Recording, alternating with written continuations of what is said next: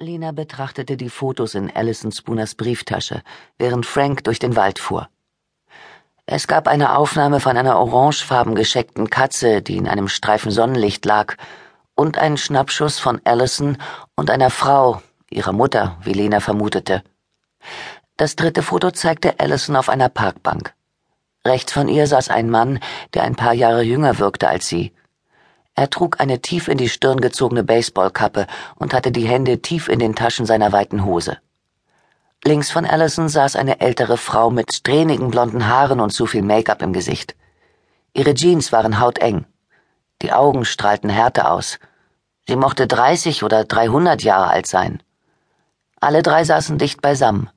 Der Junge hatte Allison Spooner den Arm um die Schultern gelegt. Lena zeigte Frank das Foto. Er fragte, Familie? Sie betrachtete das Foto und konzentrierte sich dabei auf den Hintergrund. Sieht aus, als wäre das Foto auf dem Campus aufgenommen worden. Sie zeigte es Frank. Siehst du das Gebäude da hinten? Ich glaube, das ist das Studentenzentrum. Für mich sieht die Frau nicht aus wie eine College-Studentin, ermeinte die ältere Blonde. Sieht aus wie eine von hier. Wer hat den Fund eigentlich gemeldet? Lina schüttelte den Kopf. Der 911er Anruf kam von einem Handy. Die Nummer war unterdrückt.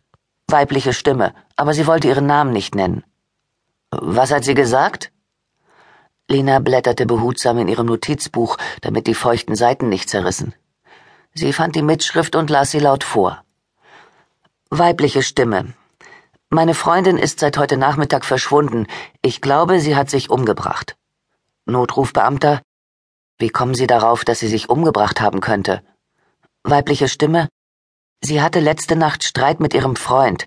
Sie sagte, sie würde am Lovers Point ins Wasser gehen. Der Beamte versuchte sie in der Leitung zu halten, aber sie legte danach auf. Frank sagte nichts.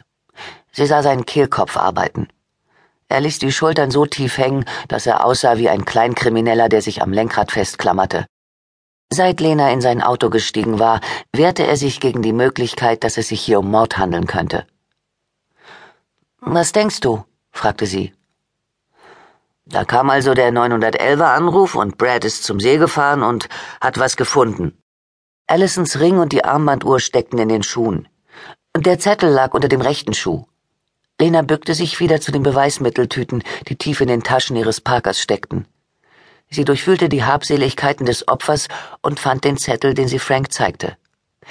Ich will es vorbei haben. Frank behielt eine Hand am Lenkrad, während er seine Jackentasche durchsuchte. Er setzte seine Lesebrille auf und starrte auf die verschmierte Tinte. Sie hat nicht unterschrieben. Lina schaute auf die Straße. Er fuhr schon wieder auf der rechten Begrenzungslinie. Nein. Frank steuerte wieder in Richtung Mittellinie. Sieht das für dich aus wie die Handschrift einer Frau? Darüber hatte Lina noch gar nicht nachgedacht. Sie betrachtete den einzelnen Satz, der mit breiten, runden Großbuchstaben geschrieben war. Sieht ordentlich aus, aber ich könnte nicht sagen, ob das eine Frau oder ein Mann geschrieben hat. Wir könnten einen Handschriftenexperten fragen. Frank ging nicht auf ihren Vorschlag ein. Stattdessen sagte er, ich denke gerade an die Zeit, als meine Tochter in ihrem Alter war. Er räusperte sich ein paar Mal. Auf das I hat sie immer Kringel gemalt anstelle von Punkten. Lena sagte nichts. Ihre ganze Karriere lang hatte sie mit Frank gearbeitet, aber über sein Privatleben wusste sie nicht mehr als sonst jemand in der Stadt. Von seiner ersten Frau hatte er zwei Kinder, aber das war inzwischen viele Ehefrauen her. Sie waren aus der Stadt weggezogen, und anscheinend hatte er keinen Kontakt mehr mit ihnen. Er zog seinen Flachmann heraus und bot ihn Lina an. Sie schüttelte den Kopf und sah zu, wie er einen großen Schluck trank, den Kopf in den Nacken gelegt und nur ein Auge auf die Straße gerichtet. Lina schaute weiter auf seine Hand. Sie zitterte noch immer leicht. In letzter Zeit zitterten seine Hände oft, vor allem morgens. Hör zu, ich muss dir was sagen. Sarah Linton ist wieder in der Stadt, sagte Frank. Einen kurzen panischen Augenblick lang fürchtete sie, sich übergeben zu müssen. Lina konnte Sarah nicht gegenübertreten. Die Anschuldigung, das schlechte Gewissen. Schon der Gedanke, durch ihre Straße zu fahren, war zu viel für sie. Lina fuhr immer die lange Strecke zur Arbeit, um nicht an Sarahs Haus vorbeizukommen, nicht an dem Elend, das in ihr hochkochte, sobald sie nur an diese Straße dachte.